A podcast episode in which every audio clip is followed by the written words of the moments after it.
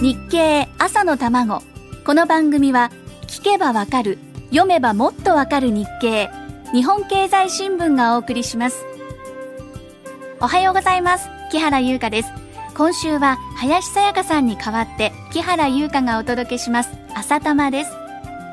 11月17日の日経に GM ゼネラルモータースがひとまず危機を脱したという記事が載っていました。9月の末までの決算では最終損失が約1000億円。とんでもない数字なんですがそれでも大幅に改善しているんだそうです。それまで947億ドルあった負債を170億ドルに圧縮したことでコスト面でのリスクが大幅に縮小したことと中国などへの輸出環境が良くなっていることが理由のようです。会社が大きいと損失も借金も桁違いなんですね。オバマ大統領は中国で商売を学べば本国でも売り上げが増えるかもしれないと言ったそうです。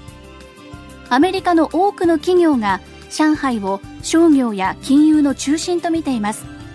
来年には万博もあることですし上海に学ぶべきポイントは日本にもたくさんありそうです。同じ日の記事にあったのがアメリカや EU などが航空会社の国籍条項を撤廃するという記事です。ちょっと複雑な話ですが日本と外国の間に飛行機の国際線を就航させようとするとき基本的にはお互いの国同士で条約を締結することになります。その場合に国籍条項というのがありまして例えば日本とアメリカに国際線を飛ばそうと思えば航空会社はそれぞれ日本の会社アメリカの会社でなくてはいけませんでした。具体的には資本の半分以上が自分の国のものでなくてはいけません。外資系の航空会社では日本とアメリカの間に国際線を飛ばせません。これが国籍条項です。もしその会社が外国企業に買収されてしまうと国際線を飛ばす権利が取り上げられてしまうリスクがあったのですが国籍条項が撤廃されればその心配はなくなります。今回国籍条項を撤廃した8つの国と地域の中に日本は入っていません。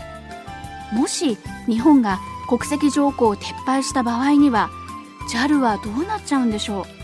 日本の企業が海外の航空会社を買収する日がやってくるんでしょうか？買収といえばサントリーとキリンは経営統合を前に次々と海外の飲料メーカーを買収しています。本気で世界のトップシェアを狙っているんでしょうか？なんとなく景気の良さそうな話で楽しいです。ちょっと経済らしい話で今日はここまで。続きはまた明日です。